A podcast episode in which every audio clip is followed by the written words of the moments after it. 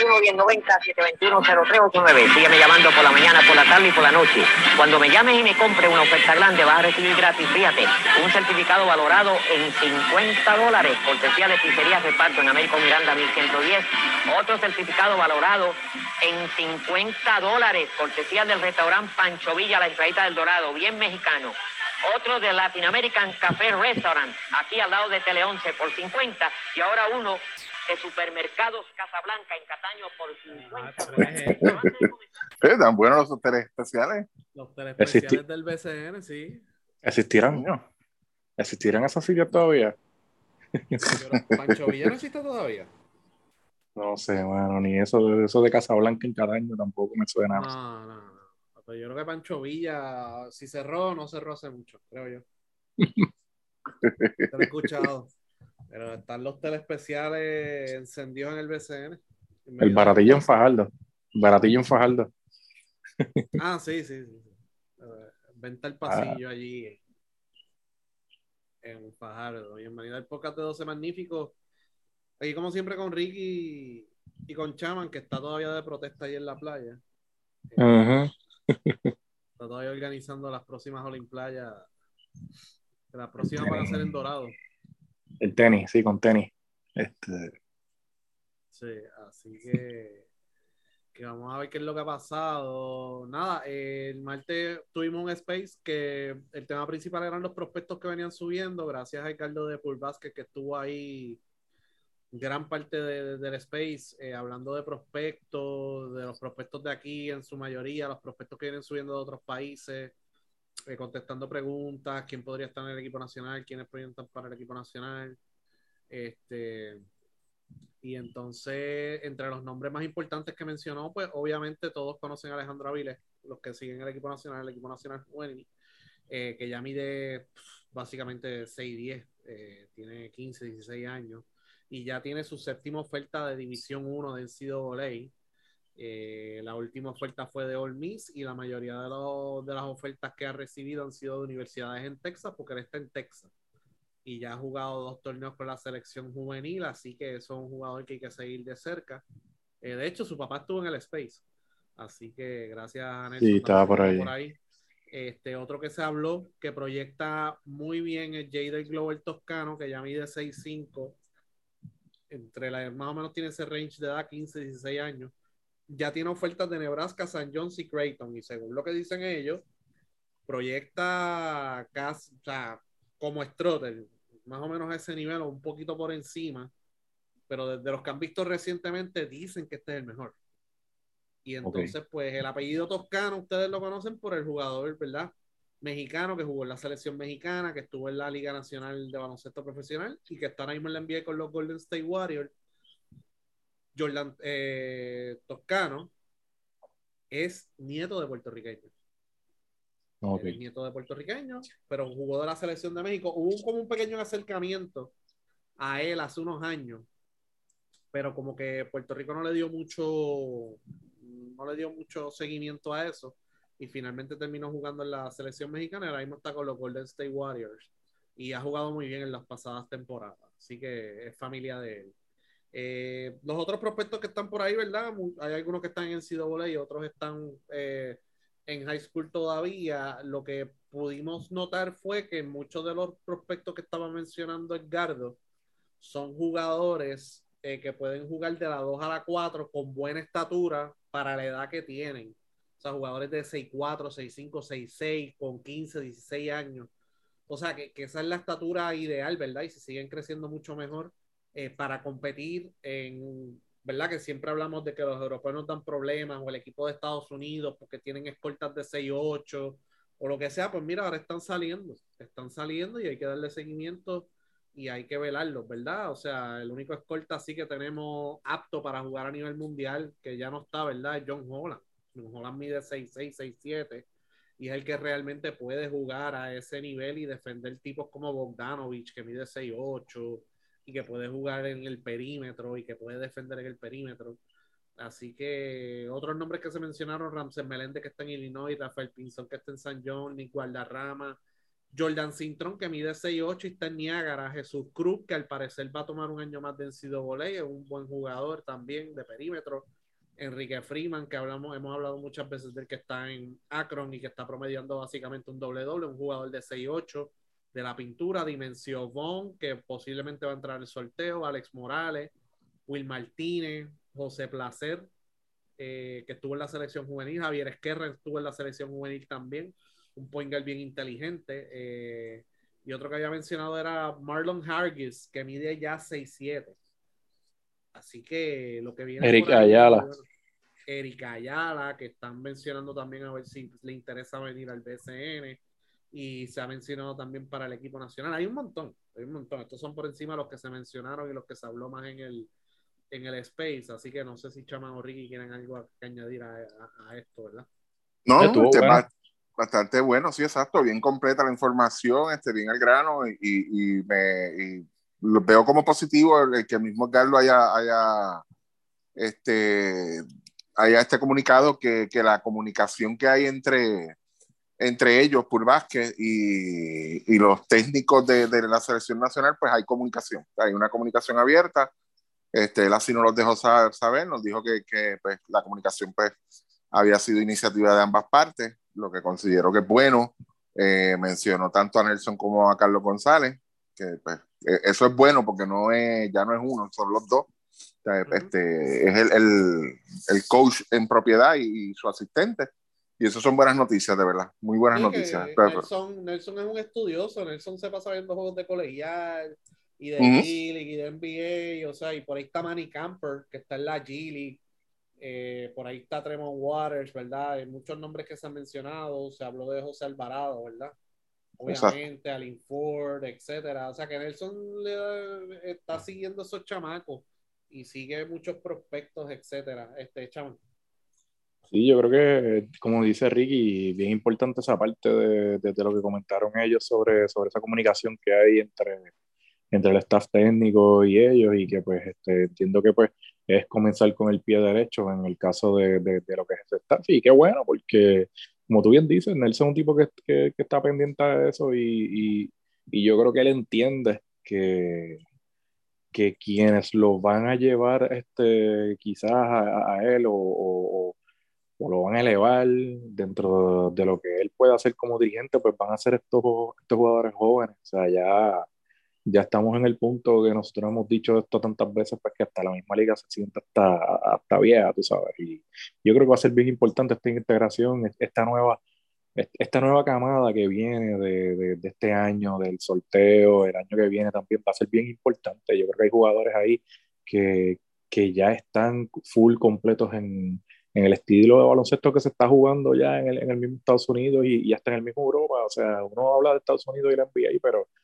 en, en, Europa también este, le dan bastante importancia a ese juego de la carrera, del triple, de, de buscar afuera, o sea, y, y, va a ser bien importante que, que, que, Nelson integre a esos jugadores y, y, los que vienen también de high school, se contestó también pues el asunto de, de, de, todos estos jugadores que están, que ahora van a ser no solamente nietos, que van a ser hijos de puertorriqueños en los próximos años que, que van a estar disponibles para el equipo nacional y, y yo creo que se discutió bien y, y, y, la, y, la, integración también de la gente que habló, las dudas que tenían, las preguntas, o sea que yo creo sí. que va a ser va, va, va, a ser va a ser bien importante entró, ese trabajo de, de, identificación de talento. Entró esta gente Dominicana a hacer preguntas de los prospectos de nosotros y hablaron algunos de claro. los de ellos. O sea, que, que, que, y de hecho, Pulvás que ha tenido mucho intercambio con, con, con los dominicanos, o sea, con, con, gente dominicana, han descubierto dominicanos, descubrieron un panameño que yo creo que mide siete pies, algo así se lo dieron a Panamá eh, etcétera, ¿sabes? Que han, que han, tenido buena comunicación con ellos. Y, y, algo bien importante mirando al futuro es que la federación tiene que arreglar la situación que tienen con Julian Strotter, con el desastre que hubo con la selección juvenil U19. Y eh, Aaron Clark, que está interesado en seguir jugando por Puerto Rico ya en la adulta y que quiere venir sí. a practicar. Y un jugador de 6'7 y ya vieron lo que hizo en el Mundial U19 y yo creo que en el AmeriCup que se acerca próximamente, yo creo que va a ser un buen torneo para probar estos chamacos. Los, los, que estén disponibles, ¿verdad? Porque la fecha es, es, del 2 al 11 de septiembre, más adelante vamos a, a hablar de esos detalles, pero darle cancha a esos chamacos jóvenes que quieren jugar y arreglar la situación con Julian Strotter porque él proyecta para NBA. Él proyecta para NBA y vamos a ver si entre este año o el año que viene, pero está jugando muy bien en Gonzaga. Sí, yo pienso que este año, este es el año que él puede, que él pueda, que pueda aprovechar para tirarse al NBA, porque equipos como Gonzaga a veces eh, el reclutamiento es bastante fuerte y heavy, y de momento ellos terminan con otro small forward que sea este súper prospecto y, y, volvemos y se le pueden afectar los minutos, o sea, los minutos que él está viendo ahora, es, yo creo que es, lo mejor que él va a ver posiblemente ahí en, en su carrera en la universidad y el stock que ha subido él, que ha estado rondando entre el pick 12, pick 15, este, ahora mismo yo creo que eh, eh, es, su, eh, es su mejor oportunidad. Antes de comenzar la temporada, él no estaba para, ni para la segunda ronda. Y él ha subido bastante su, su stock. Y como tú dices, va a ser bien importante que, que pues, el trato que, que, tengan ahora con, con Strottel, que le dejen ver que lo que sucedió fue en esa categoría y que ahora la adulta pues las cosas son distintas, o sea, y ya eso es trabajo de Carlos Arroyo, trabajo de Nelson Colón, que, y el mismo Carlos González que está pues de lleno también de asistente, que, que le demuestren a, ese jugador que pues el interés es genuino y que el trato, el trato va a estar ahí. Yo creo que en esa parte yo creo que Nelson está bien claro de, de que necesita este jugador y es bien positivo a mí me gustó eso que comentaste de Aaron Clark, porque lo que dijo Carlos también es que el chamaco quería practicar con la adulta, no es que él quería jugar, no, él quería practicar con el equipo adulto, y eso, para eso siempre deben estar las puertas abiertas, y eso yo entiendo que no le debe molestar a Nelson Sí, no, que es un chamaco con muchísima habilidad, con buena estatura, y que proyecta bien, es un chamaco, ¿verdad? Como Philip Wheeler, esos chamacos tú no los consigues por ahí, que midan 6'6, 6'7, brazos largos, con la habilidad atlética que tienen, ¿verdad? Eso, eso tú no lo consigues por ahí. Así que, es bien importante sumar a esos chamacos. Este, nada, eh, pero para que sepan que están en récord, ¿verdad? Los muchachos de Pool Basket y sigan en las redes de Pool Basket. Todos los días ponen update de los chamacos que están en high school, los que están en colegial, los que ya están en NBA, ¿verdad? Que son nietos, eh, etcétera. Le, le, están dando seguimiento día a día de las actuaciones de ellos y eso es bien importante. Y de las jugadoras femeninas también, que Galdo mencionó, yo creo que tres prospectos eh, jóvenes que están entre high school y colegial, que ya se han comprometido para colegial, eh, para la selección femenina y básicamente los descubrimientos que ha tenido la, jugadora nueva que ha adquirido la selección femenina ha sido por, por, ¿verdad? por los trabajos que ha hecho Vázquez con ciertas muchachas eh, que han el nacional, así que y dos jugadores, dos jugadores que ellos descubrieron este, para sorteos anteriores, subieron a la NBA este año. Uno de ellos fue Jason Page y el otro Alin Ford y son jugadores que descubrieron ellos este, eh, haciendo gestiones y, y, buscando. O sea, que, y decían Page entró tarde al, baloncesto de BCN. Sí. Entró, o sea, ya él llevaba, ya él había, había jugado profesional por un par de años y lo descubrieron y, rápido entró al BCN. Jugó con los indios y eventualmente jugó con los Pistons y está todavía en la G jugando y jugando muy bien. Este, nada, eh, de las firmas de agencia libre, Ramón Clemente firmó con, los cangrejeros de Santurce, fue algo que, era una firma que se dio hace muchísimo tiempo. Las primeras dos firmas que se habían rumorado desde el saque, antes de empezar la agencia libre, era Ramón Clemente en Santurce y la otra firma que se anunció anoche, Javi González en Bayamón. Esas eran las primeras que, el rumor eran esos dos. Y se acuerdan el revolú con Javi González, que lo tocamos aquí, etcétera, etcétera. Eh, otras firmas que se anunciaron, eh, Tony Bishop en Ponce, eh, Marcus Barham volvió a Mayagüez, ¿verdad? vía agencia libre. Ricky Sánchez firmó en Humacao. Este. Y entonces Víctor Caratini lo cambiaron de Bayamón a, a Humacao por un pick de segunda ronda. Así hizo una carta, hizo una carta de despedida.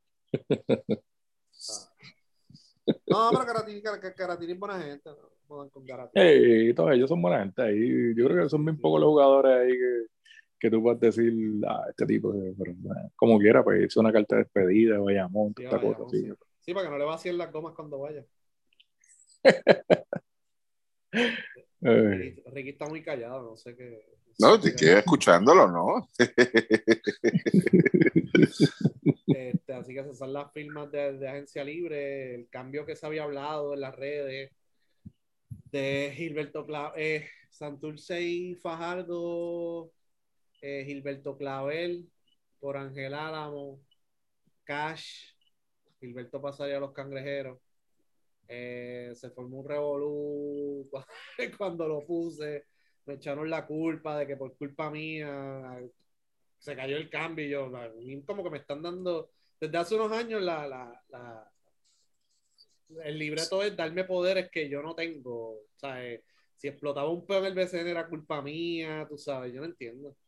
Nadie dice nada si, nadie dice nada si lo pone la guerra, pero si lo pones tú, no, sí, si lo pongo yo, se cayó el cambio, o quieren joder el BCN.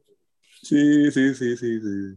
Bueno, y, y, yo quería decir, quería decir algo rapidito sobre eso, o sea, es que, o sea, esto no es un asunto de que, de que, pues, ah, pues hay que aprovechar porque el dinero es bueno y esto, es que, mano, yo, yo, yo, yo nunca he estado de acuerdo con vender jugadores, y eso, y yo, y yo estoy seguro que eso no es de Puerto Rico nada más. O sea, eso yo creo que se hace, eh, donde más se hace es en Europa, con, a veces con los mismos equipos de, de, jugadores de fútbol y todo eso, pero por lo menos yo, yo no estoy de acuerdo con eso, porque tras que la liga es pequeña, aquí se habló algo a principio de, de temporada que tú dijiste, y es que hay que tener cuidado con estos equipos eh, de expansión, especialmente Santurce, eh, y tener cuidado con el asunto de que pues ellos van a tratar de meter billetes y toda esta cosa, y a fuerza de billetes van a empezar a desmantelar otros equipos, y, y ese es el problema, mano, tú sabes, aquí volvemos, pues claro, si a mí me están dando una buena oferta de jugadores y, y el cambio pues se ve bastante parejo, como sucedió con Guayama, con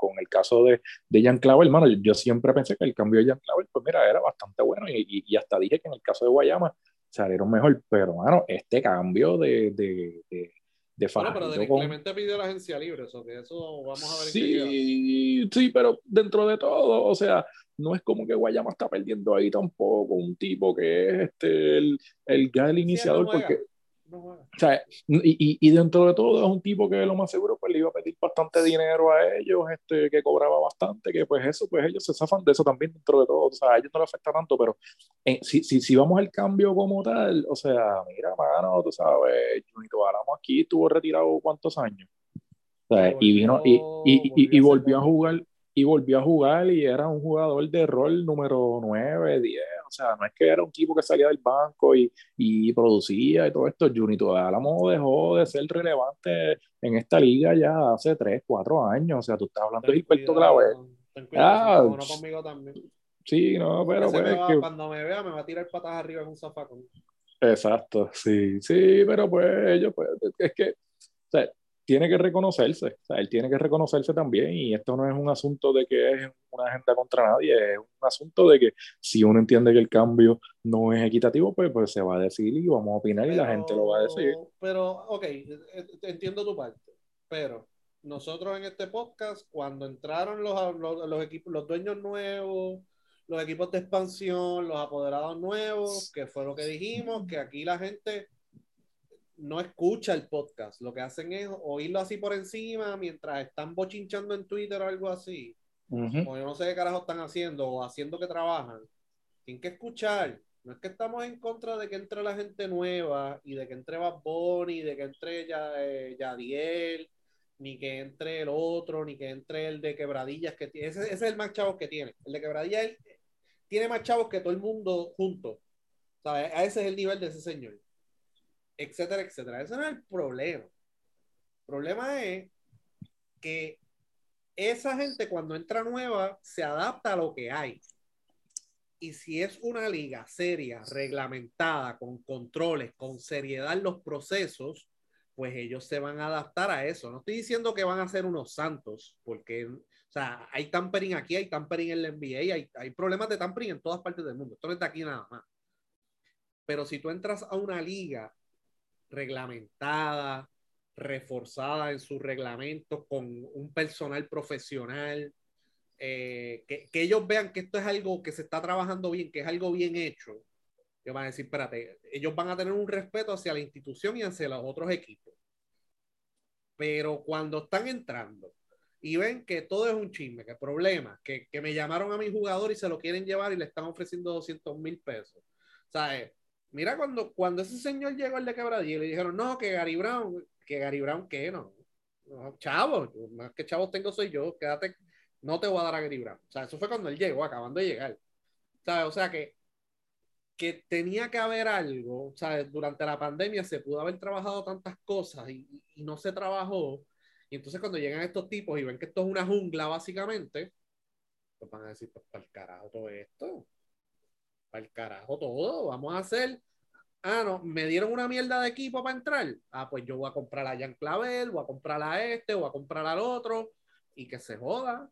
¿Sabes? Cuando entró Santurce y Humacao, ¿qué fue lo que nosotros dijimos aquí? Mira, no se pasen de listo reserven ocho jugadores nada más, denle jugadores buenos a Santurce y Humacao. O el jugador 9, 10 y 11 no van a ser estelares, pero van a ser jugadores buenos que van a, ¿verdad? Eh, como por ejemplo, que Aguada lo soltó, un Taekwondo Rolón, o sea, algo así. Algo así, o sea, un jugador que cuando llegue a Santurce y le dan la oportunidad va a producir y el equipo de Santurce con sus tres refuerzos buenos Barea, uno que otro jugador y los chamacos que cogieron en el sorteo van a estar peleándose el puño con todo el mundo. Pero Santurce, si no llegaba el ha sido porque Humacao hizo una mierda y Carolina se escocotó por la situación de las lesiones y, la loquera que tenía Felo allí. Santurce se pudo haber eliminado porque cogieron una racha bien mala en un punto. ¿Sabes? pero clasificó con récord negativo, se fue a los puños con Arecibo, un par de juegos nada más, pero la liga pudo haber hecho un, buen un mejor trabajo y los mismos apoderados de decir, mira, están los mejores intereses de todos, darle una mejor mejores jugadores al equipo de, de, de Santurce para tenerlos contentos, no es que no va a hacer tampering, no es que no va a tratar de comprar jugadores, porque a lo mejor lo va a tratar de hacer, pero tiene un equipo bueno como quiera. Y va a evitar los problemas que están pasando ahora. En parte. No, y parte, y, y, parte de ese problema lo hemos dicho también aquí, que es el asunto también de tu expandir hacia lo loco dos años corridos y, está, y, venir el año que viene y soltar la otra expansión, porque entonces tampoco vas a tener de dónde sacar. Yo creo que adicional, eh, entiendo el punto que tú dices sobre, sobre el tema de los, de los sorteos de, de expansión, pero yo creo que es un problema mayor el asunto de las reservas, que tú lo has comentado también otras veces.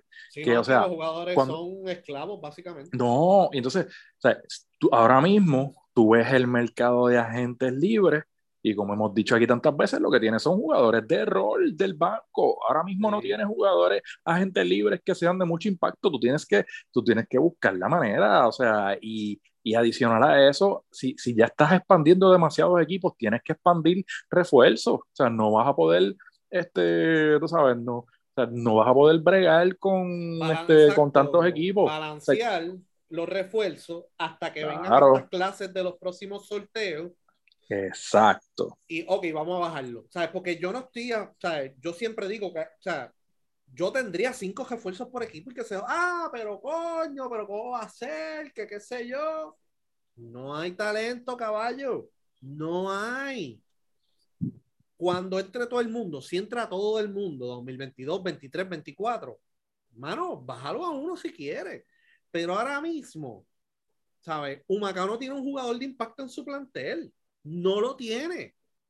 Como va a vender taquilla. Entonces depende de que ellos ganen juegos para que la gente vaya a la cancha. O sea, no tienen jugadores de impacto. El jugador de impacto de Santurce, ¿quién es? Barea. Porque Jean Clavel ya está, ese va a ser el jugador de impacto. Pero él va a llegar, a lo mejor llega tarde. El jugador de impacto de ellos es Barea. O sea, la generación de Barea todavía está dando bandazos por ahí. No puede ser. Están sacando de retiro a Ricky Sánchez. ¿Por qué? Porque no hay más nada. No hay más nada, caballo. Por ahora, hoy, hoy. Estamos hablando de hoy, no estamos hablando del 2025. 2025 vamos a tener un BCN totalmente diferente. ¿Verdad? Pero es ahora, ¿sabes? Tú tienes que aumentar los refuerzos, tienes que tener dos equipos competitivos, porque Humacao ahora mismo es un boquete para los demás equipos. ¿Usted cree que la gente va a pagar un boleto para ir a ver un Macao? En otro lugar. Ahora van a pagar para ir a ver un boleto, van a pagar un boleto para ir a ver Arecibo cuando venga Ponce. Ahí la gente va a pagar. Y ese es el punto. Como liga, yo necesito que los dos equipos tengan break. Y yo sé que están los, los, equipos, ¿verdad? Con mucho dinero y los otros que no tienen tanto, pero tú lo balanceas con los refuerzos porque mira Rigoberto Mendoza, mira Paribas, son jugadores que cuando llegaron al BCN eran baratos. O sea, que refuerzos buenos hay por ahí a buen precio. O sea, por eso es que tú puedes competir. O sea, Rigoberto Mendoza cuando llegó al BCN, que le metió 50 a Bayamón, se ganaba 3 mil al mes. Vamos a dejarme cosas. O sea, hay refuerzos buenos por ahí. Víctor Lee cuando empezó en el BCN nos estaba ganando el tope. Estaba ganando menos de 30 mil pesos. Él es nativo, pero para que vean, y Víctor Lee ya había jugado bien en Venezuela, jugó bien en Dominicana, jugó bien en México, jugó bien en Argentina. Y cuando llegó aquí, yo creo que fue Mayagüez, o no me acuerdo quién fue el que lo cogió, o San Germán, 20 mil pesos, toma. San Germán. O sea, San Germán, sí. Toma. Cuando empezó a meter bola, ahí fue que, que le dieron un buen contrato. ¿Sabes? Pero que hay, hay. Pero esos son los, o sea, los puntos. Cuando llegaron ellos, era, va un problema, porque ahora no es un morro, porque el que tenía la torta era Morro y el otro era Ángelo, y a veces venía uno que otro, y ahora hay siete, ocho. No te preparaste, ahora estás catching up. Esa gente va a decir, no, no, eso no fue el PCN cuando yo entré. Aquí están con las malas costumbres y las cosas, yo voy a hacer lo mismo porque si aquel me está haciendo tampering y, le está ofreciendo 100 mil a un jugador que es mío, ¿sabes? pues yo voy a hacer lo mismo con el otro jugador de él. ¿sabes? Y ahora mismo están en vez, aquí en vez de ser, y esto es en todo, en vez de ser proactivos, somos reaccionarios. Ahora mismo el POS, el tampering, que le están ofreciendo 50 mil pesos al jugador del banco de aquel equipo, y se formó un peo, y aquel se quiere ir para la agencia libre porque lo ofrecieron más en otro lado. Estamos cachinos, estamos reaccionando a algo que se sabía que venía, porque ha pasado antes, esto no es nuevo. Este Ricky.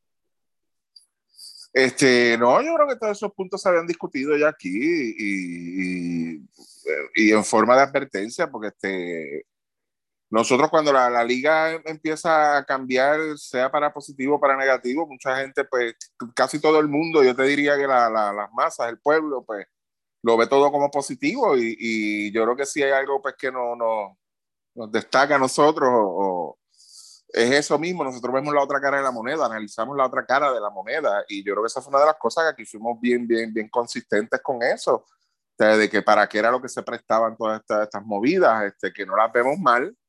Yo sí este, critiqué y, lo, y me mantengo, me mantengo en lo mismo en, en ciertos apoderados que estén entrando para experimentar, quizás están dos o tres años, me cansé de esto porque veo la mierda que me voy para el carajo, ¿entiendes? E, eso sí yo lo critiqué y me mantengo en lo mismo. O sea, si hay un verdadero compromiso, pues mira, bienvenido sea. Pero este, yo creo que de, de, como dicen por ahí, este, vamos a pelear en igualdad de condiciones, pues eh, no, no se está viendo ahora mismo, claro está.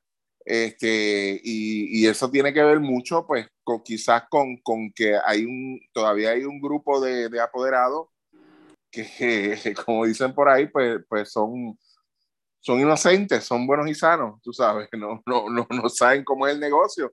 Y pues llegan todas estas esta, esta, todas estas pirañas, todas estas sanguijuelas que hay, pues claro está. Se van a apoderar del mercado, van a hacer todas esas movidas que a, pues, estos otros les choca. ¿Por qué se permite esto? O sea, ¿Por qué esta situación se está dando y, nadie está, o sea, todo el mundo está como que, pero ¿por qué carajo? Porque esa es la mayor pregunta que se hace todo el mundo. O sea, pero ¿cómo carajo es posible esto?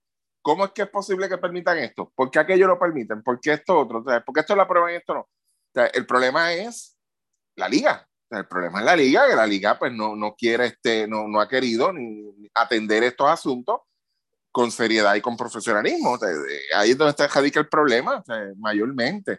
yo entiendo que si la liga este, tuviese mano dura desde un principio, desde, desde que este señor llegó, pues mira, este tipo de cosas, ni controversia ni chisme tan siquiera, no había chisme. Vamos a dejarnos de cosas, es la realidad. Y como yo muy bien dije ayer en el Space, las cosas que puedan pasar en la reunión, la dichosa reunión, si es que se está dando, ya se dio, se va a dar, no sé. Este, las cosas que se van a filtrar de ahí son ellos mismos. Tan pronto eso sucede, tan pronto eso sucede, ya tú ves el profesionalismo que hay ahí. Ese es el punto, porque ahí la, la, realidad es que hay dos o tres apoderados que son muy vocales. esa es la realidad. Hay otros que son, son callados, son pasivos, y lo que hacen entonces es que se encojonan por dentro, pero no quieren hablar, no, no gritan, no dicen nada y no protestan, pero llaman al otro y dicen, ah, mira, estos cabrones me quieren clavar con esto. Y estamos hablando de todas las medidas habidas y por haber que, que, se toman, decisiones que se toman dentro de esas reuniones y dentro de la liga, pero yo creo que la falta de profesionalismo en la liga viene por esto, o sea, lo del tampering, ¿desde cuándo o sea, el, el, que ha seguido el baloncesto? Toda la, vida, toda toda la vida. El tampering ha existido, pero quizás ahora alguien de verdad le digo, no, espérate, ahora no, porque los rumores que hay es que alguien lo señaló, o sea, alguien está presentando evidencia, alguien lo está denunciando, está denunciando, mira, aquí hay tampering, mira esto, boom, boom, boom y boom. O ya ahí ahora la liga tiene siendo problemas, o sea, porque eso es algo serio. Sea, independientemente, sea como sea, es algo serio no puede haber ningún tipo de comunicación, por más amigos que seamos, por más panas que seamos, no puede haber ese tipo de comunicación. Y más en un mercado aquí que, que no, es, no es el más estricto del mundo, porque esa es la realidad. Pero eso lo ha permitido la liga. Eso es quien lo permitió la liga.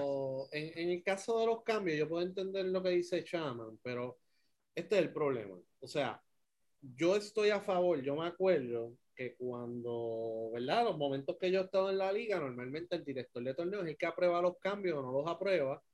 Y cuando estaba Henry, pues iban a hacerle llorar al presidente y Henry lo aprobaba, whatever. Y siempre han criticado al director de torneo por esa cosa. Mi opinión y lo que yo creo que siempre ha, ha, tenido que haber pasado es que tiene que haber mano libre en cuestión de, de aprobación de cambios. Mira, mano, mano libre, mano libre, ¿cómo? Bueno, mano libre, o sea, que tiene que estar abierto a cualquier transacción, a aprobarse cualquier transacción. Esta transacción que yo dije de Fajardo y Santurce, las dos partes se sentaron y acordaron esto. Para mí, el rol de la liga debe ser, ok, tú cambiaste un pick. Ok, pues yo como liga tengo que ir a verificar mi, mi libro, a ver si ese pick realmente existe o ese pick está en otro equipo. Sí, sí. Ese debe ser el rol de la liga. Y si, sí. una, y si se se dio una cantidad de dinero que la liga fiscaliza, ok, le tienes que dar esta cantidad de dinero a este otro equipo y estar pendiente a eso.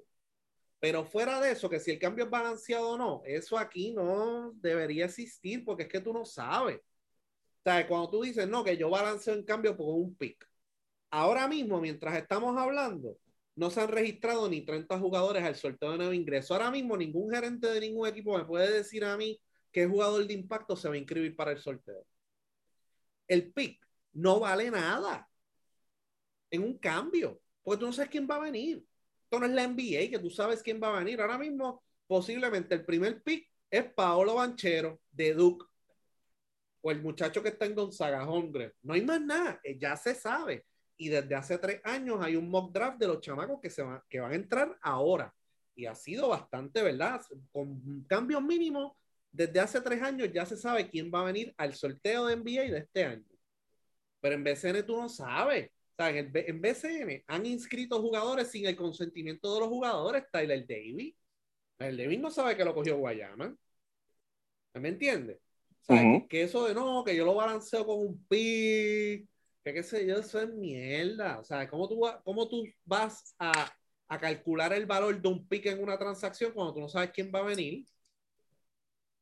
Y eso de que antes se aprobaban cambios balanceados, eso es embuste también. O sea, aquí se cambió Carlos Arroyo por Edwin Willis, que estaba retirado. Vamos a dejarme cosas.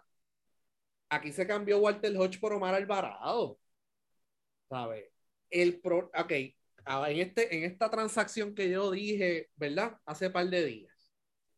Tú como liga, si, si tú sabes la cantidad de dinero que le está dando Santurce a Fajardo, tú como liga tienes que decir, ok, espérate, ¿hay algún problema en Fajardo? Déjame ir para allá a ver qué es lo que está pasando. Porque todas las transacciones que se hacían con Humacao en la administración anterior se aprobaban porque el equipo de Humacao necesitaba 50 mil pesos para pagar la nómina y se aprobaba el cambio por el que fuera. Y de esa manera, por muchísimos años, ellos vendieron jugadores montón de jugadores y la liga no hizo nada. Y eventualmente la liga cogió el equipo, no sé si te acuerdas, Ricky, como para el 2015 por ahí. Sí, sí. Que el apoderado era piraña o algo así, o el, síndico era piraña y tenía un despelote y qué sé yo. ¿Sabes? 12 años, 10 años después fue que la liga hizo algo. 10 años después fue que la liga hizo algo sobre Macao. Pues si está pasando esto de que están dando dinero por jugadores y los equipos están accediendo a eso, pues ahí hay un problema económico en las otras franquicias. Pues tú tienes que bregar eso, ahí tú tienes que meter mano, ahí es que la liga tiene que intervenir y decir, ok, ¿por qué tú estás, eh, y el año pasado en el caso de San Germán, ¿por qué tú estás vendiendo jugadores a precio de pescado bombado a Santurce? Ah, hay un conflicto de interés pues eso, tú, tú, como liga tienes que atacar eso para evitar que pasara lo que pasó con San Germán. ¿Y qué eventualmente va a pasar con esto? Con estos jugadores, con estos equipos. Estos equipos, lo que siempre ha pasado toda la vida, pues es importante estar pendiente a la historia. Que estos equipos pequeños van a tratar de hacerse los machitos contra los Santurce, Bayamón, Arecibo y Quebradillas de la vida y se van a escogotar. Porque es lo que ha pasado. ¿No te acuerdas de Mayagüez con Kevin Hamilton contra Arecibo? Sí, terminó dándolo que, para adelante. Que le dieron 600 mil a Kevin Hamilton sin tenerlos y se escocotaron. Caguas y Bayamón con Joel Jones. ¿Sabes? Ha pasado. Y estos equipos van a tener la presión de ellos mismos, de tener un equipo competitivo, de la fanaticada, de que ah, tú estás pelado. Mira lo que está pasando ahora mismo en Ponce. sea, La gente, ah, pero aquí no hacen nada, que qué sé yo, porque Ponce tiene un buen equipo, pues no. Sea, la gente de Ponce está acostumbrada a que el mejor point y el mejor shooting de Puerto Rico jueguen aquí. Pues ya eso no es así. Pues la gente, ah, que esto, que están pelados, que qué sé yo, teniendo un buen equipo, pues ¿qué va a pasar eventualmente? Que va a venir un equipo de este y va a decir, no, espérate, déjame coger este jugador que no puedo pagarle, pero va a llegar a la final, no llega hasta la final, te escocotaste. Porque así es, la, así el modelo económico de la liga ahora mismo. Semifinal y final puede que termine break-even o te ganes par de pesitos. ¿Sabes? Y esos son los problemas. Estos problemas han estado por muchísimos años, los cambios disparejos, los problemas económicos en otros equipos, etcétera, etcétera. El rol tuyo como liga es, Faldo, ¿qué te pasa?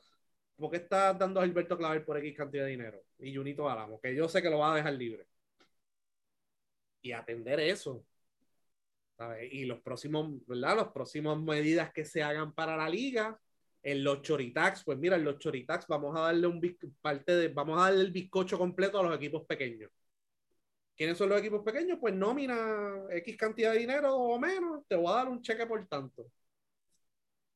A ver si se puede balancear esto de una manera u otra, porque no están usando otra manera. Aquí va, pues déjame firmar a este jugador, déjame firmar a este otro jugador, no buscan, ¿verdad? talento en otro lugar, no están jugando, ¿verdad? Como uno dice, Moneyball ni nada de eso, están a lo loco. Y pues por eso es que caen, porque están tratando de jugar en un nivel que no pueden. Mira, si yo no puedo firmar a Gary Brown, pues déjame firmar un refuerzo. Que a lo mejor me va a salir más barato y posiblemente sea mejor que Gary Brown. Ahí tú compites. Y me busco estos jugadores de rol baratos y puedo competir. Y ha pasado anteriormente porque mira, cuando Felo quedó campeón en Caguas, ese equipo la nómina era bien bajita. Hasta los refuerzos eran nómina bajita. Se metió en Australia, le ofreció entre los dos refuerzos 90 mil pesos, entre los dos, y quedó campeón. buscó en Australia, pues déjame irme para Australia a ver qué es lo que hay allá. Y de momento todo el mundo fue a buscar refuerzos a Australia. Y se quemó eso, ¿sabes? Pero tienes que buscar otras maneras de competir y tú como liga tienes que velar, ¿verdad? Por el bienestar de esas franquicias pequeñas, porque al paso que vamos, y como ha pasado anteriormente, franquicias pequeñas van a desaparecer. Punto. Porque ahora mira la presión que tiene San Germán, tiene tres contratos que cogieron en cambio que lo más probable no los van a poder pagar. Pues son, no son contratos bajitos. Los cambios que los, eh, los contratos que cogieron en el cambio. O sea que, que eso es lo que hemos estado advirtiendo desde que entraron estos nuevos equipos, desde que, ah, que vino un apoderado nuevo, etcétera. Mira, ya no es uno o dos, Ahora son 6 a 8 que tienen eso. So, ¿eh? Una advertencia que siempre hemos lanzado y pues ahora ese es el chisme que está corriendo y carajo, se los estamos diciendo desde hace tiempo. Que era algo que iba a pasar. Este, Vamos a, antes de pasar a nuestro invitado, fechas importantes. Basketball Champions League América por ahora, del 4 al 6 de marzo en Managua, Santurce tiene marca de 2 y 0. Americón masculino del 2 al 11 de septiembre en Brasilia y Recife, Brasil. Selecciones clasificadas Argentina, Brasil, Canadá, Colombia, República Dominicana, México, Panamá, Puerto Rico, Estados Unidos, Uruguay, Venezuela e Islas Vírgenes. Así que el AmeriCop, que antes se celebraba cada dos años para clasificar el Mundial y Juegos Olímpicos, pues ahora se celebra, vuelve este año. Eh, y pues la clasificación al Mundial pues se hace por ventanas, que es lo que está, las ventanas que estamos jugando ahora. Y para los Juegos Olímpicos es vía mundial, dependiendo de la posición, vas directo al mundial o vas para el repechaje. Así es la clasificación ahora. Así que el Americop yo creo que lo que te clasifica es para el Panamericano. y para las próximas ventanas, ¿verdad? Del Americop, etc. Así que vamos a ver qué, qué, es la que hay por ahí. Entonces, la selección femenina se anunció hoy para el clasificatorio del Mundial. Eh, Puerto Rico está en el mismo grupo con Bélgica, Estados Unidos y Rusia. El grupo es de cuatro equipos, van a jugar en Washington DC, de las mejores cuatro, las mejores tres de cuatro, las mejores tres del grupo van a pasar al Mundial. Se redujo espacios en el Mundial eh, comparado con la vez anterior que fue en Tenerife. Así que el equipo que se van a llevar, Pamela Rosado, Kaela Giliar, eh, Jennifer O'Neill, Michelle González, eh, France Flores, Brianna Jones, Arela Aguirantes, que estábamos hablando que por favor se la llevan los Juegos Olímpicos, etcétera, no se la llevaron. Pues.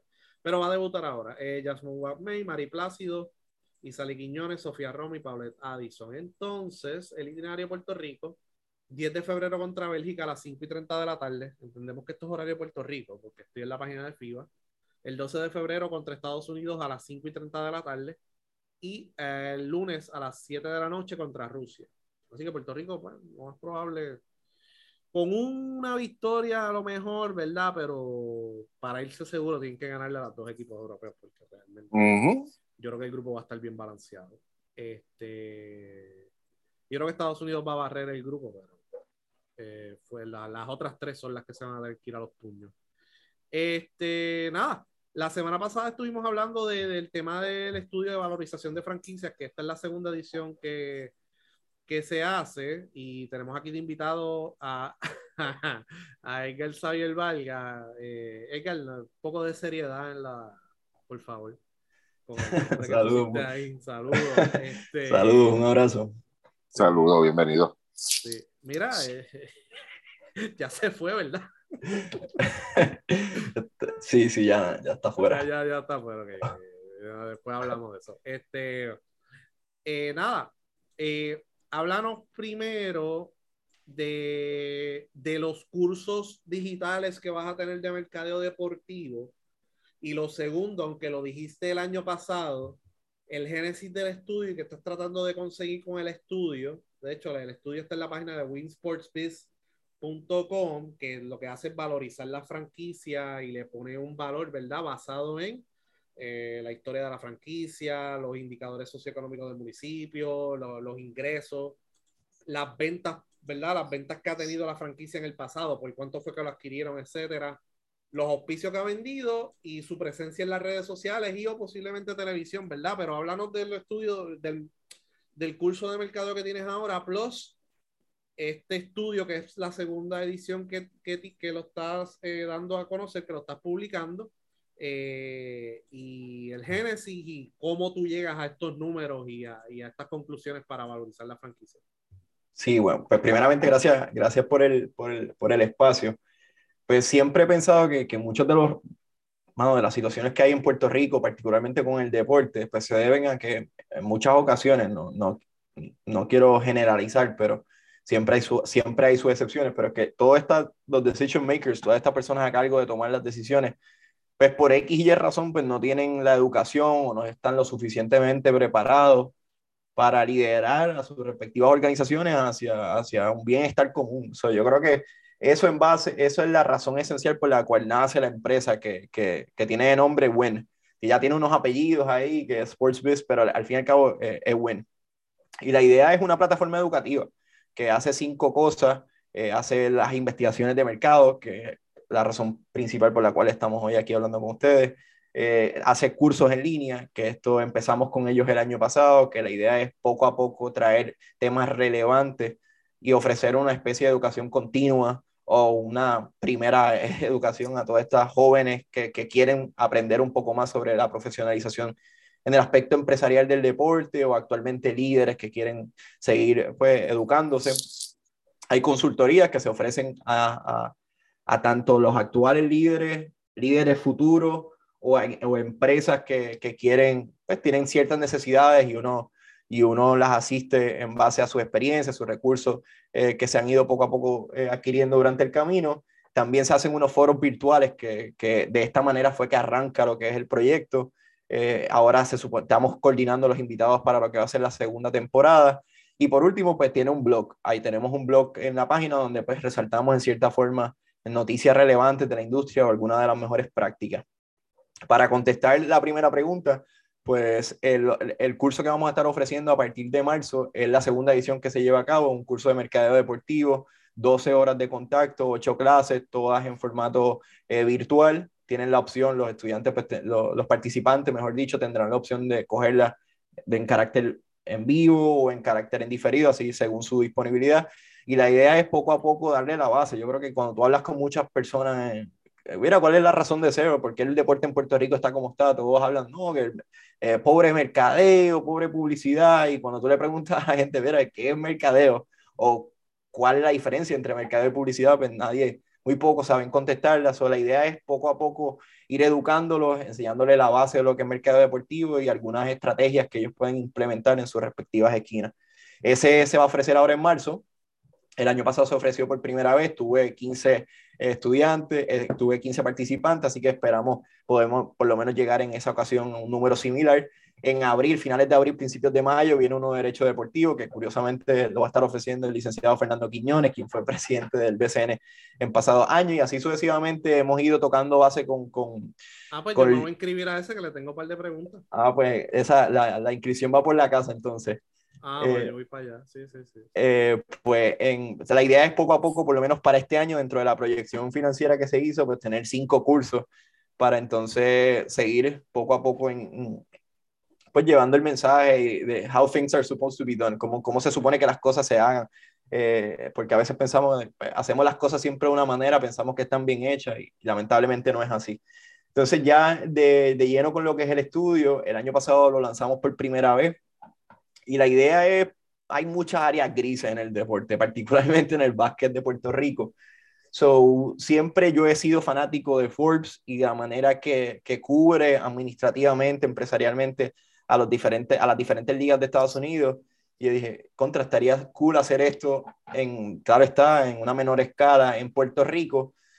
So, ellos siempre anualmente, ellos hacen una, una valorización de la top 30, la, las mejores 30 franquicias en términos de valor en Estados Unidos, donde evalúan franquicias tanto de NBA, MLB, NFL, MLS, etcétera, como también otras, eh, otras organizaciones de Europa, entre ellas Real Madrid, el Barça, etcétera, Bayern Múnich, entre otras.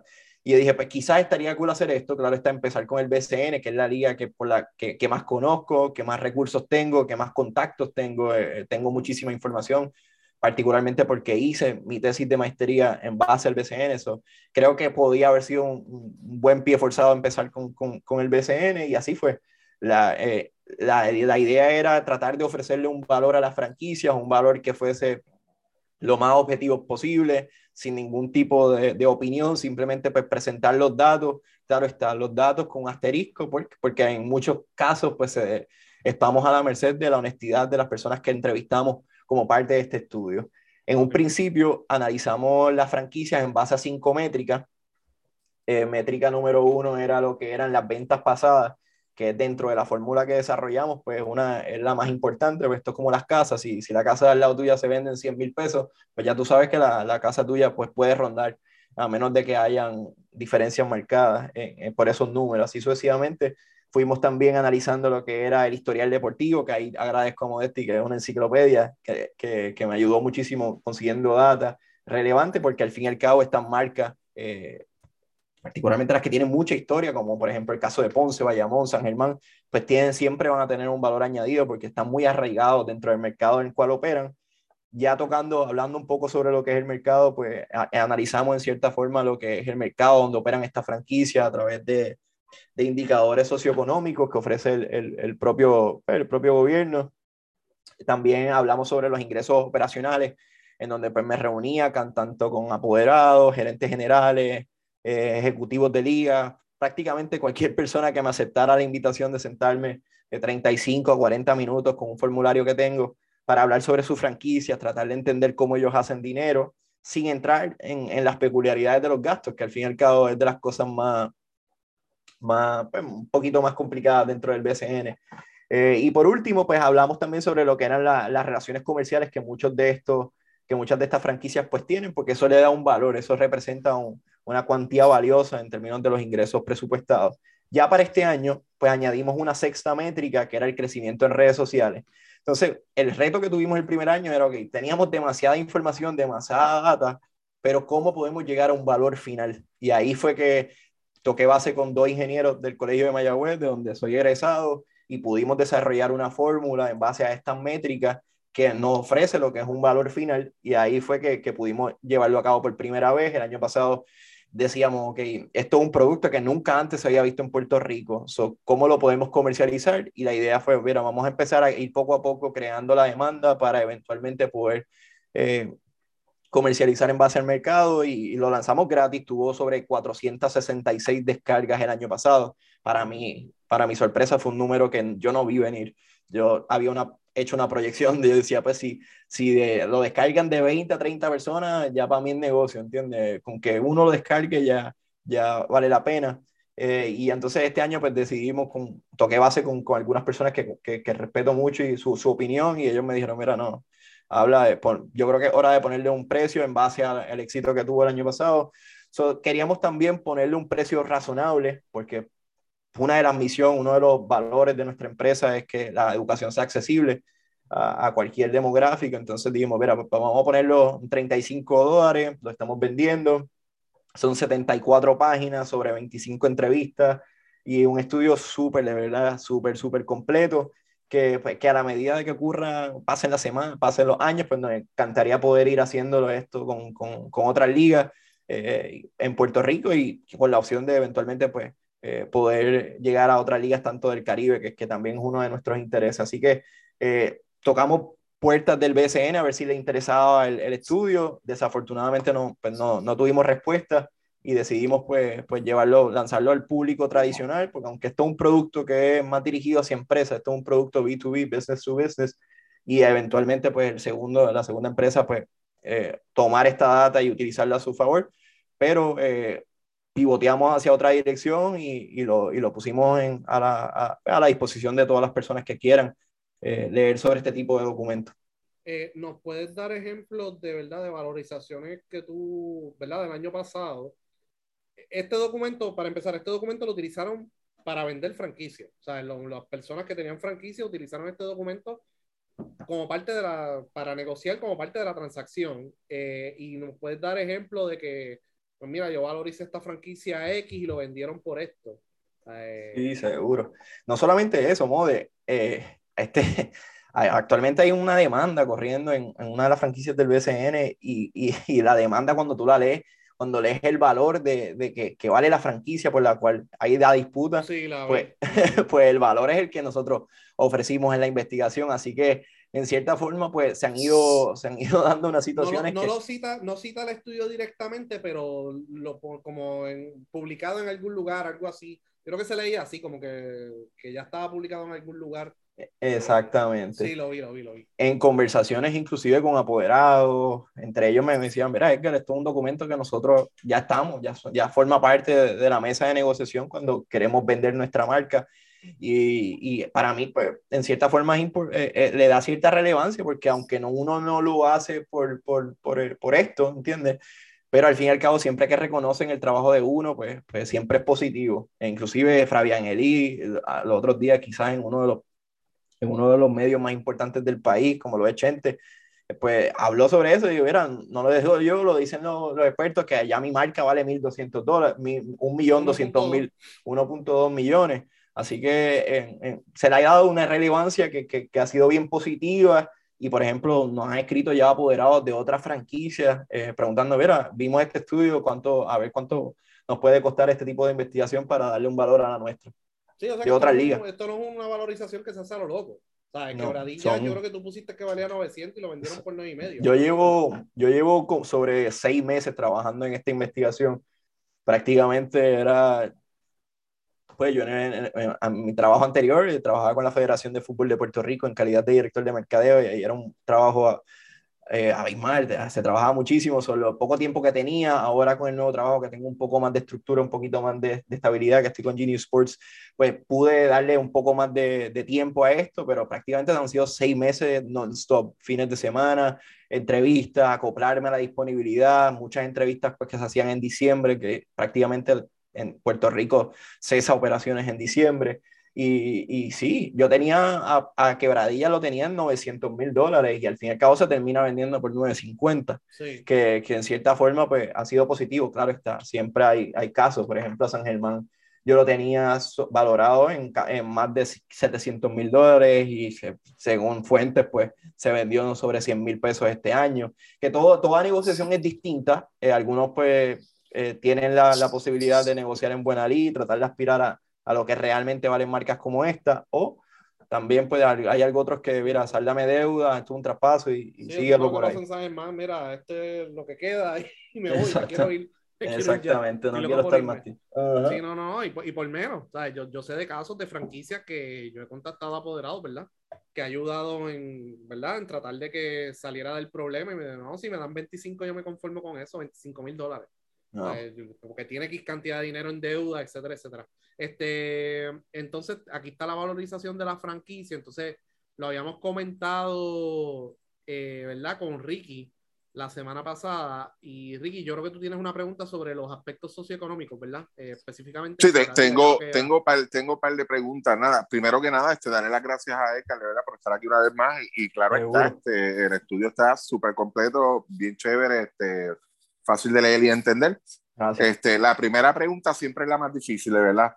Este, ¿Tú tuviste que hacer algún estudio o algo para llegar a la conclusión de que uno de los medios más importantes en Puerto Rico es Chente? yo sabía que venía De verdad. mira, cuando le iba a decir, lo pensé, ¿entiendes? Yo sé, yo escucho el podcast, yo sé cómo, yo sé cómo, yo sé cómo es la ideología de Ricky. Yo, tan pronto lo dije, yo dije, por aquí, hay, aquí Ricky va a tener tela por donde cortar. Pero los, los, números son los números y los números que, que presenta gente en YouTube pues, eh, son, son, son importantes.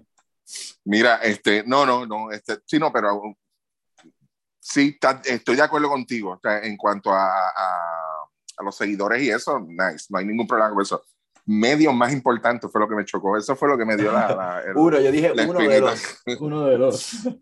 cuando, venga el próximo temblor, vamos a entrar al YouTube de Chente. Sí, sí. Mira, Edgar, este, me dijiste que el año pasado tuviste 15 participantes de, de lo que diste. Este, de entre estos 15 participantes, este, ¿Había gente relacionada al deporte en Puerto Rico o mucha gente de afuera o gente que actualmente está dentro del negocio? ¿Alguien que aspira a llegar al campo deportivo? Pues mira, hubo un gerente general que actualmente es gerente general del, de un equipo en el BSN y hubo, curiosamente, hubo un entrenador del BSN que también estuvo participando. Así que, eh, que sí, contestando tu pregunta de manera directa, sí, hubo dos personas que actualmente están de lleno lo, lo que es la industria sin indicarnos nombres las otras personas relacionadas a otro deporte o... Mayormente el perfil eh, es el típico estudiante universitario okay, que, Que, que, busca transicionar, se dio cuenta de que pues quizás está en un 8 a 5 que no es su pasión y que eventualmente gustaría de, de poder combinar su pasión en, en deportes con, con, con lo que has estudiado y ese mayormente es el perfil que estamos llegando hoy por hoy. Ok, perfecto. Este, lo que indicó Luis, que fue algo que yo pues, este, comenté la semana pasada, que fue de lo más que me llamó la atención este, en, en, en cuanto al estudio completo, este, fueron los indicadores socioeconómicos, este, y destaqué mucho el caso de, de Quebradilla, porque el ingreso por cápita, pues, pues de, de, todas las franquicias, prácticamente lo que teníamos era cinco o seis franquicias nada más que estaban este, sobre el ingreso por cápita, hasta el promedio en la isla completa. Y había uno en sí que me llamaba mucho la atención, que era el de Quebradilla, porque el, el de Quebradilla, de, tú utilizas 2010 y 2020 para, para esos indicadores o el que prepara el estudio como tal. Este, y, y, me chocó mucho el que Quebradilla en ingreso per cápita haya, haya subido prácticamente un 66%. Eh, ¿tú, ¿Tú notaste eso? O? Pues fíjate, no, no entré tanto al desglose eh, particular. Sí, en el caso de Quebradillas, pues sin duda alguna es un mercado eh, muy difícil, muy difícil para las personas que vayan a operar este mercado en el BCN, primeramente por su, la cantidad de habitantes. Si mal no recuerdo, creo que estaba o 71, 72, 70, entre 78 municipios, o sea que prácticamente es de los municipios con menos personas en, en, Puerto Rico, pero eh, no entré, te, soy sincero, no, no entré en los pormenores del estudio, simplemente pues eh, eh, veía lo, lo, que así por encimita me llamaba mucho la atención. A mí en el caso, por ejemplo, entre los pueblos que, que se estudiaron o que se vieron por encima, pues a mí me sorprendió mucho Humacao. Eh, Humacao dentro, de, dentro de todo, pues ha tenido, eh, es una oportunidad real. Yo creo que es una oportunidad real. Ingreso per cápita eh, es un muy buen mercado, cantidad de habitantes. Sí, lo mencionamos aquí. Ah, bueno. Pues es muy, sí, sí, una buena oportunidad. Sí, no, de hecho, este, mencionamos como que Humacao tenía como que mucho campo fértil para, para, salir adelante, que era cuestión de un asunto como que de la persona indicada llegar ahí y, y, y para mercadeo, perfecto, incluso este, utilizando los demográficos. Este, aquí mismo hicimos el ejercicio, pues puesto que aunque la población, la población bajó en, en, en promedio en toda la isla y en todos los pueblos hay prácticamente un promedio de 12.5%, pero la población, este demográfico de 18 a 65 aumentó y en, en mayores de 65, Humacao fue uno de los más altos. Y, nosotros hicimos el ejercicio, pues mira, ¿dónde tú te enfocarías?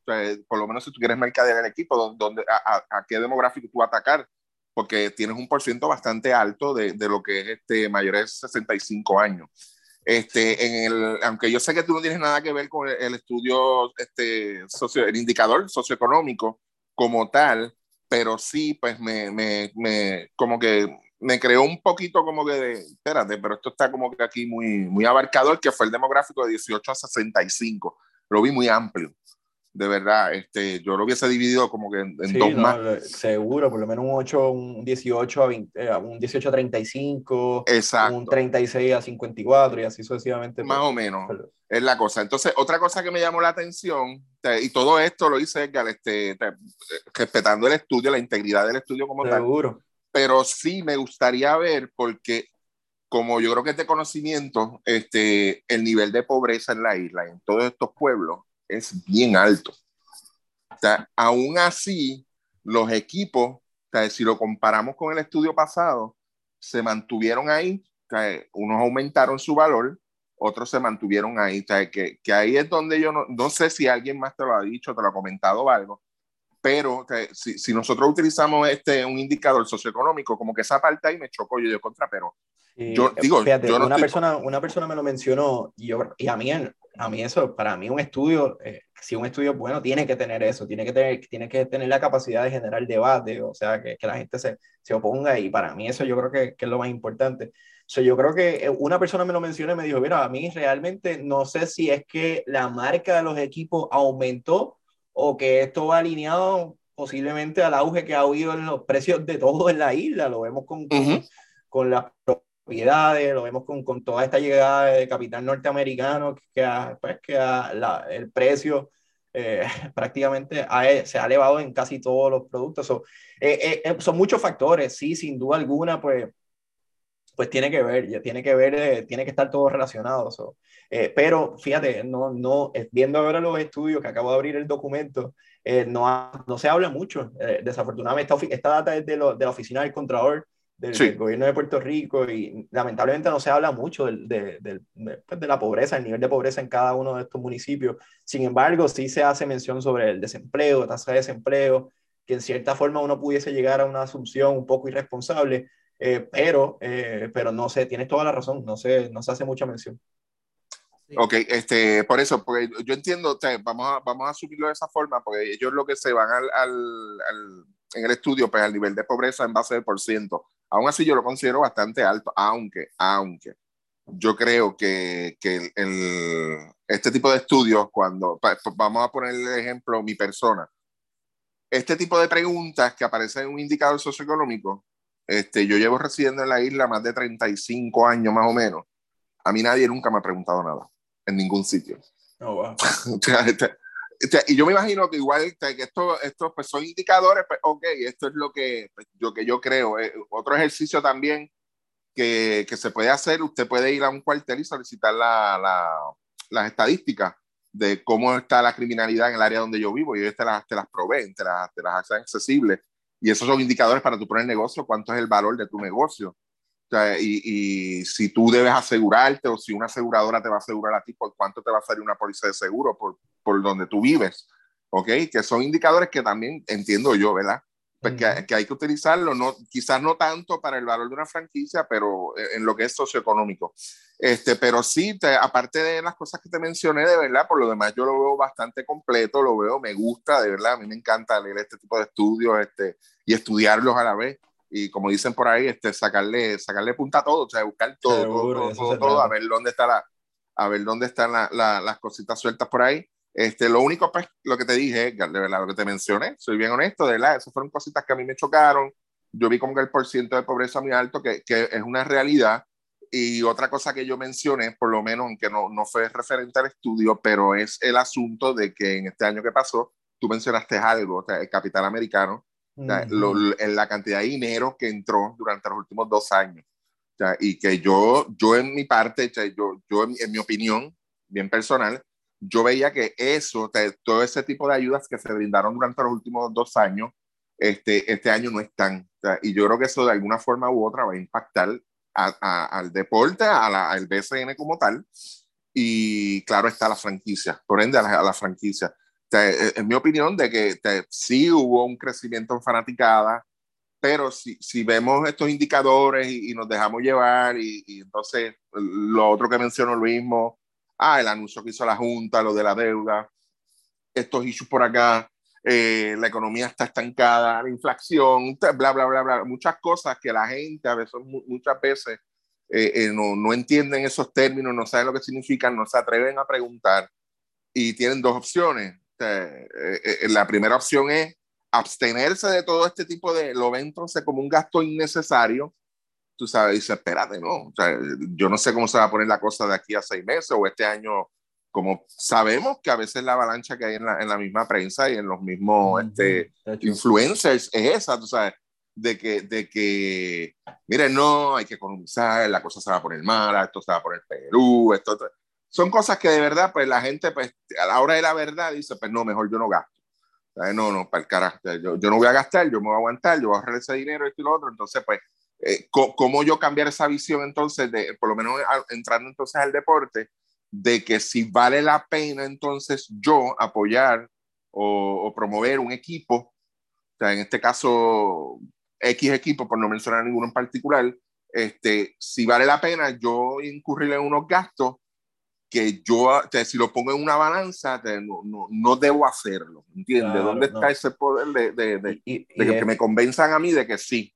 Y es, y es cuesta arriba, porque por ejemplo, si tú vienes a ver dentro de todos los apoderados que han entrado en tiempo reciente, ya prácticamente la Junta tiene sobre cuatro o cinco, cinco apoderados que, que vienen bajo lo que es la ley, 20, la, la, ley 22, que, que está llegando gente con mucho, pero mucho, mucho, mucho dinero a Puerto Rico. A eso le añade todos estos exponentes musicales que se habló en su momento de Osuna que, que quería comprar, Bad Bunny, Anuel, etcétera, que son gente eh, con, con, demasiado dinero y es y es preocupante. Yo creo que, eh, digo, no sé si, si hablaron de esto al principio del podcast, pero eh, el modelo había llegado un momento en que se había en cierta forma estabilizado y que había hecho que este tipo de negocio pues fuese, entre comillas, rentable para estos propietarios, que ojalá, ojalá se mantengan así este, y, todo, y, todo, y todo salga como planificado, pero, pero es preocupante en cierta forma.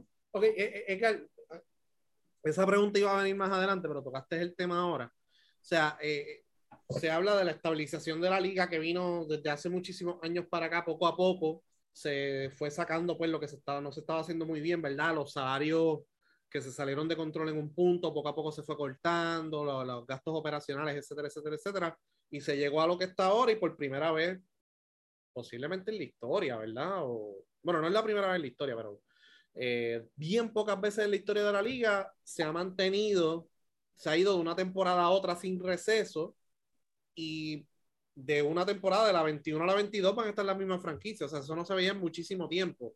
Eh, entonces, ¿te preocupa que hayan entrado estas personas con muchísimo capital? Porque antes, pues, apoderados con muchísimo capital, pues lo que había era uno o dos, de los 10 o 12 o 14 que habían, pues había uno que otro que era supermercado grande, ¿verdad? Y los demás eran, ¿verdad? Más o menos estaban al mismo nivel. Ahora estamos hablando de personas con muchísimo dinero en mercados pequeños, mercados grandes, etcétera. Y en mi opinión, yo no sé si tiene una opinión al respecto, quieres hablar de eso, pero como que la liga, y lo hablé en el podcast hace unos minutos, o sea, como que la liga no se preparó para la llegada de estas personas y ahora están surgiendo unos problemas que afectan la estabilidad de la liga. O sea, no sé cómo tú lo ves, porque, ah, ah, ah, y también lo hablamos en el podcast pasado, están entrando personas con unos decretos. Sí, no, yo no te pudiese contestar, claro, discúlpame. Y, y, y, esos decretos se está cabildeando para quitarlos, ¿sabes? Y eso puede crear algún tipo de inestabilidad o lo que sea. No los van a quitar, pues, no los van a quitar pero hay un cabildeo heavy en Washington como que, mira, este, esta gente se está yendo para Puerto Rico y están dejando de pagar impuestos y eso significa que hay cantidad, muchísimo dinero. Lo, escuché en un podcast, pero no, no, recuerdo el número exacto, así que no lo voy a decir, pero eran muchísimos millones. Pero te, preocupa que la liga, ok, están entrando estas personas nuevas, que es positivo, porque están entrando con muchísimo dinero, están mejorando el espectáculo, pero como que ahora están surgiendo unos problemas y la liga como no estaba ready.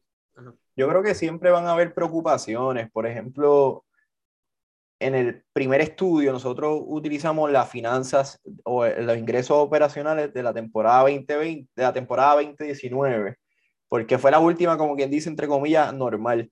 Y ahí, pues, tú veías las finanzas de los equipos y tú decías, un equipo quizás del 60% del dinero que ingresa a la operación, el 60% viene del bolsillo del apoderado. Que en cierta forma, aunque la liga estaba las finanzas internas del propietario de la marca del, de, de cada uno de los equipos, pues en muchos casos no, no lo eran, ¿entiendes? Dependían única y exclusivamente del poder adquisitivo del apoderado. Lo vimos en mucho tiempo, cuánto tiempo estuvo Morroso tratando de salir del equipo. Que, porque el modelo se había hecho tan y tan inestable que sin Morroso no habían capitanes. Eh, que si, eh, desde siempre van a haber preocupaciones. No te supiese decir si, si la liga se preparó o no se preparó para esta inyección económica que está teniendo. Eso yo creo que es una pregunta que nos pudiesen contestar ellos.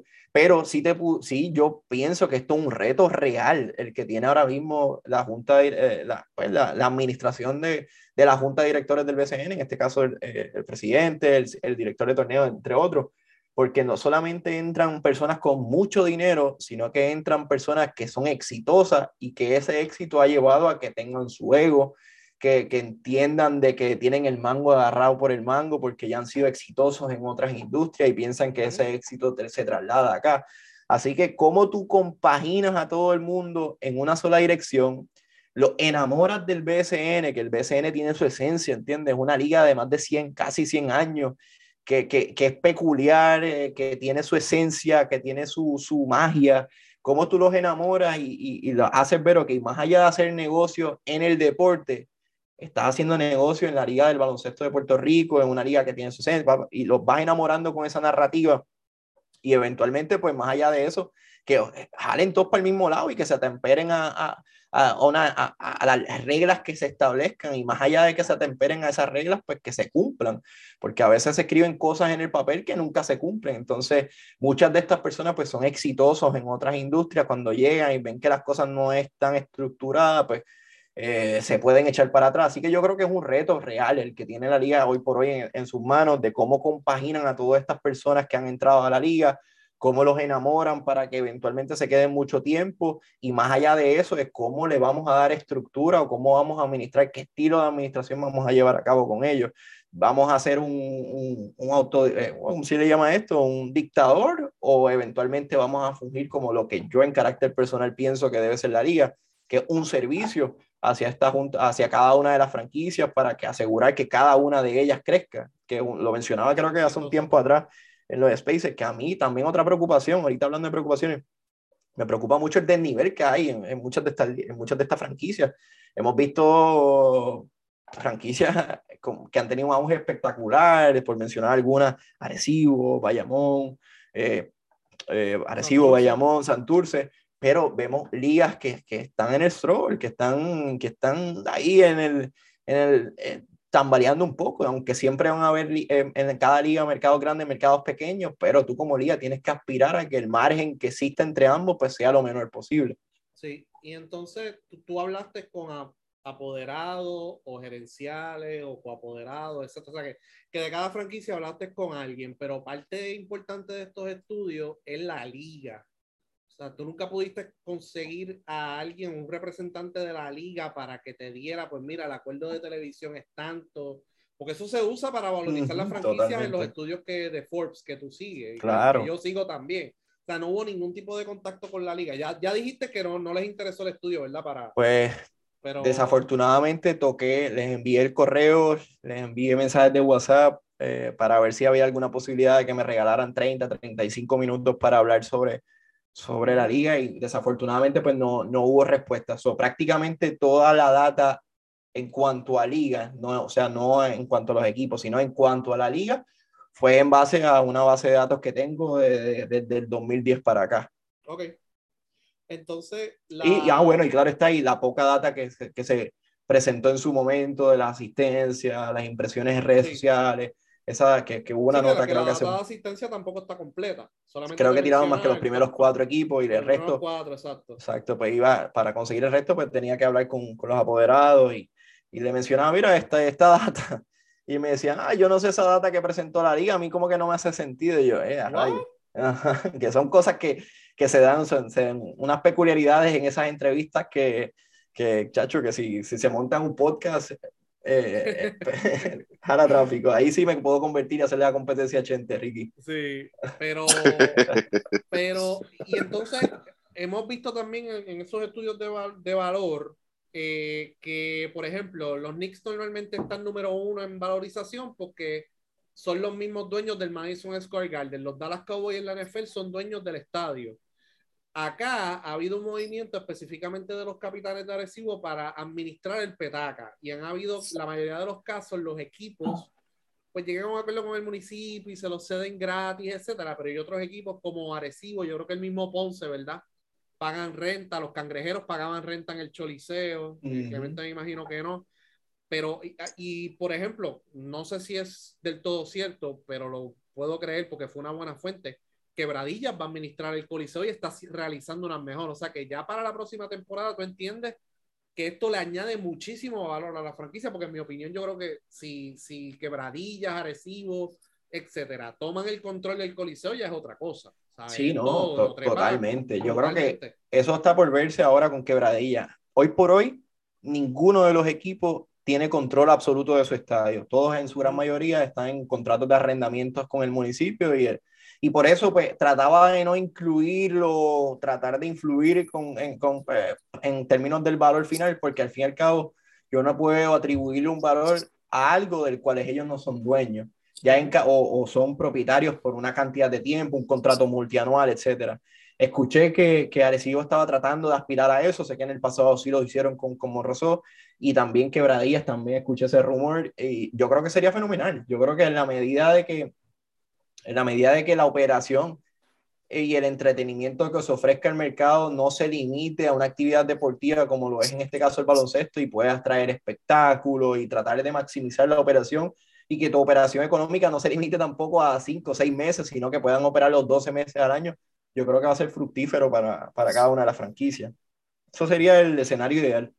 Sí, y, y hablaste de ellos eh, cuando tuviste las entrevistas con ellos, ok, eh, ¿por qué compraste la franquicia o por qué estás aquí o cuál es tu visión? O sea, ese tipo de preguntas así general. Sí, pues a la conversación. Sí, totalmente. Por lo menos yo desarrollé un formulario de sobre 30 preguntas que pues claro están que van en, como en, en, esta expresión que es tan cliché del baloncesto de menos a más. Ah, Eh, ay, Dios mío. Ay, Dios. Tratamos y tratamos. No, olvídate de eso. Pues es que empieza mucha, mucha la razón de ser inicial por la cual ellos están ahí. Y, y pues algunos lo hacen por, por, su, por los beneficios contributivos, otros lo hacen pues por, por, porque siempre ha sido un sueño de ellos de darle de vuelta a la comunidad. Otros de ellos lo hacen porque lo ven como una oportunidad para expandir sus otros negocios y hay otros pues que realmente entienden eh, el potencial que existe detrás de esta industria y que hoy por hoy pues quizás genera sobre, sobre 18, 20 millones de dólares en Puerto Rico, siendo, siendo cauteloso y no añadiendo los deportes al azar, que son hoy por hoy los que más dinero generan en la isla y todavía no han empezado las apuestas. Eh, pero eh, pues muchos de mayormente esas son las razones principales por las cuales estos empresarios pues han decidido eh, comprar o, mantenerse al frente de sus respectivas franquicias, que siempre hago la salvedad. Ellos son dueños, o sea, ellos son dueños del derecho a operar la franquicia dentro de unas reglas ya estipuladas por el BCN. Los estatutos del BCN son claros, al menos hoy por hoy, no sé si los hayan cambiado, pero el BCN lo que le vende al apoderado es el derecho propietario para operar una, una franquicia dentro de un mercado determinado. Pero la franquicia siguen siendo el BCN. Pero la franquicia, exactamente. Por eso es el término de apoderado, no es dueño, es apoderado.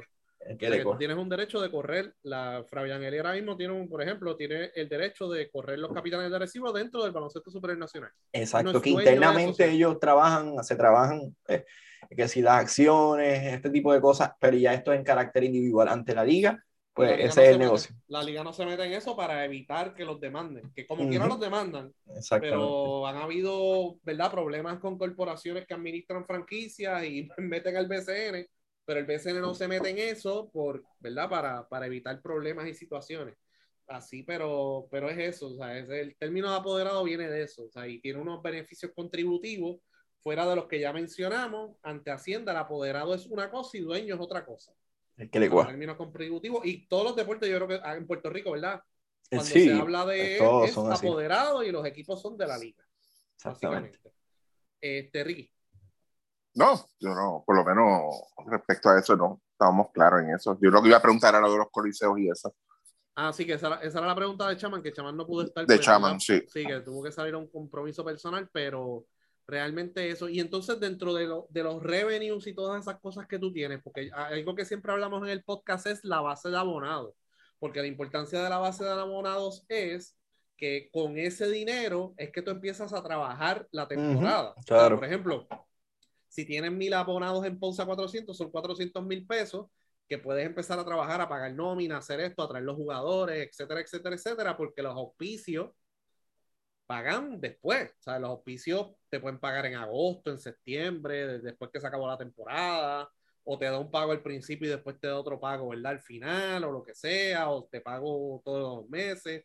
O sea, cada acuerdo es diferente. O sea, ellos te decían más o menos la base de abonado o, algo así para pues, pues fíjate, Nosotros en, en, digo, cuando digo nosotros, pues yo en este caso, porque soy eh, Cuca Gómez por el momento, yo lo hago, yo lo fabrico, yo lo, yo lo vendo. Cuidado con Cuca Gómez. Eh, pero mayormente los ingresos operacionales se dividen, yo, los dividimos en, en, en, cinco, en lo que es el dinero que entra durante los días de juego, el dinero que entra a través del de, aspecto comercial de la empresa, o sea, de la venta de, de mercancía, todo lo que tenga que ver con, con su mercadeo, que ahí entra el dinero de patrocinio, Ahí entra el dinero de, de, venta de mercancía para los equipos que vendan. En cuanto a esa, eh, el otro dinero, pues el ingreso del propio apoderado. O sea, esto, porque aquí estamos contemplando todo lo que el dinero que ingresa a la operación, no, no la ganancia ni la pérdida que pueda resultar en las respectivas operaciones.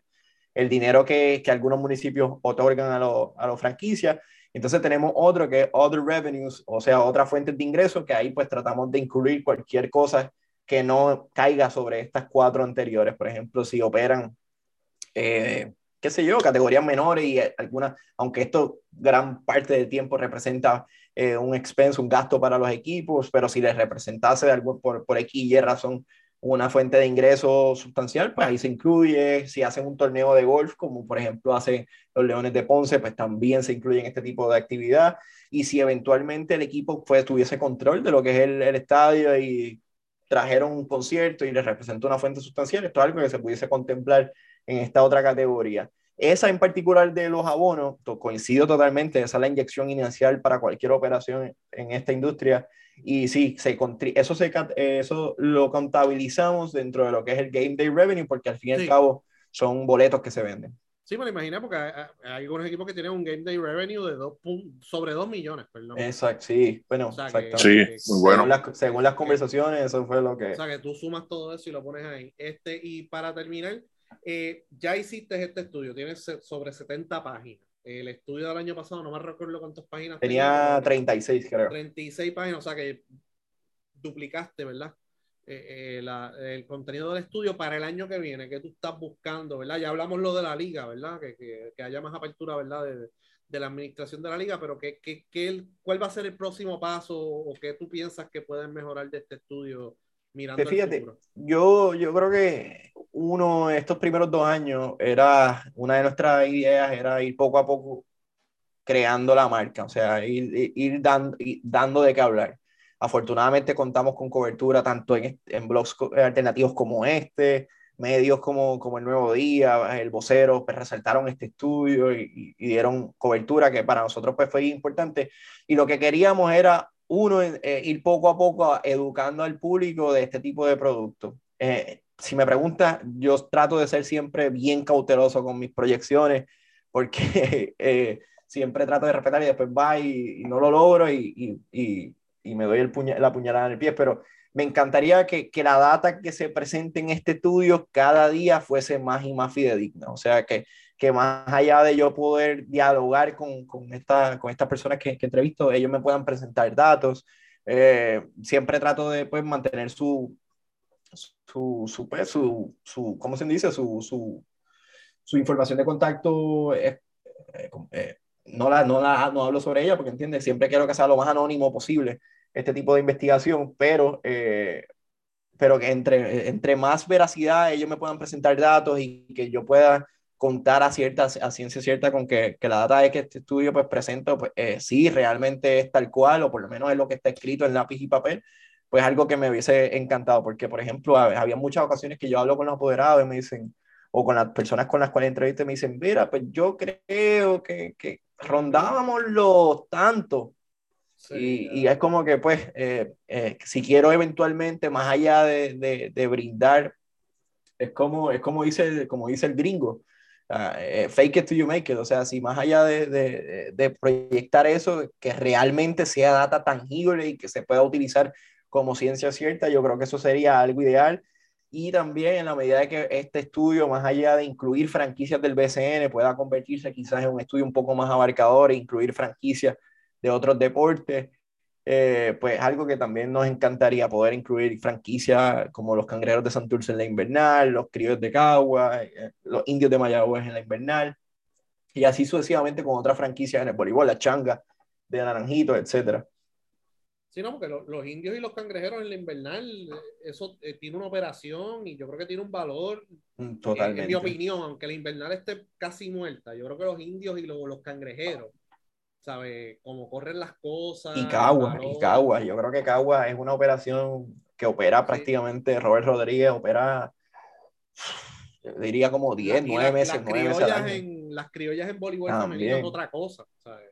O sea, que, que, que, hay franquicias aquí que, que, aunque no, la gente no lo reconoce, pero que operan de una manera, o sea, casi NBA, que nosotros pues aquí hablamos de Fabián, de Noah, de Yadiel, etcétera, pero en otras ligas, aunque las ligas estén apagadas, Exacto, hay cada cual que las están corriendo a otro nivel también. Exactamente.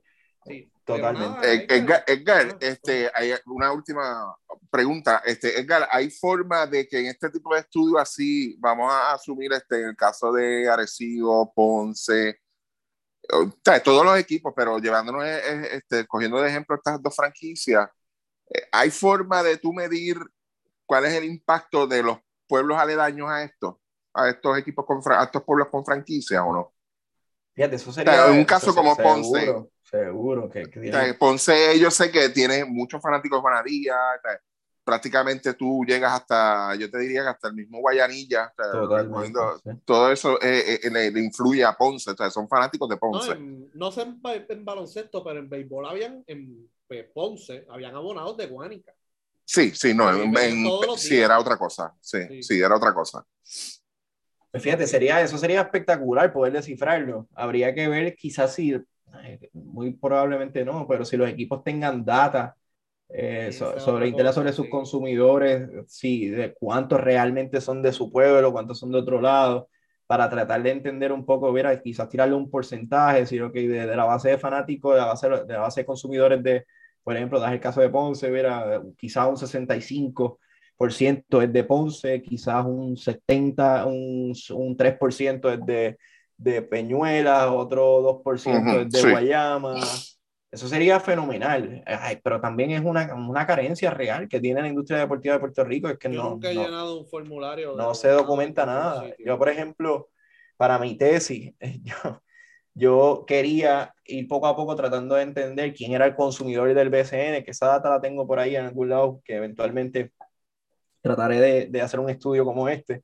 Eh, pero yo decía, pues no puedo tirarlo por redes sociales porque quizás en aquel momento el, el consumidor tuyo y traba, vivía prácticamente en una cancha debido a, mi empleo en aquel momento. Yo veía a los fanáticos y eran todos eh, pues, sobrepasaban quizás los 55, 60 años. Yo decía, ¿cómo puedo llegar a esta gente adicional a las que eventualmente pues voy a aspirar en redes o la tirar por redes? Tuve como 500 eh, inscripciones, a, eh, registros en aquel momento y el resto yo decía, pues voy a tratar de por lo menos llegar a 800, 1000 de por lo menos de 800 a 1000 y entonces pues lo que hacía era que me tiraba los moles y me iba con mi iPad, con un iPad y tratar de encontrar data y era un proceso, ¿entiendes? Yo podía estar cuatro cinco horas en Río Hondo, en Plaza del Caribe, en Ponce o Plaza Las Américas y al fin y al cabo no, no llegué, no llegué al número que, que quería al fin, eh, porque eran demasiado tiempo, tú ibas donde las personas y como no están acostumbrados a que le pregunten información como esta, pues decían, no, no, no, y, y, pues, y, fue cuesta arriba, pero o sea, al fin y al cabo llegué como a 650, 700,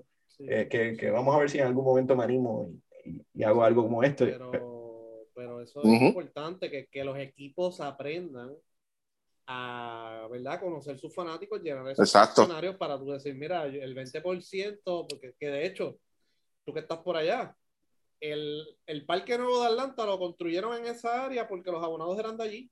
Exactamente. ¿Cuál es la queja de los fanáticos? El tráfico está cabrón, que qué sé yo, que esto, que lo otro, que ¿dónde están los abonados? Ah, están aquí.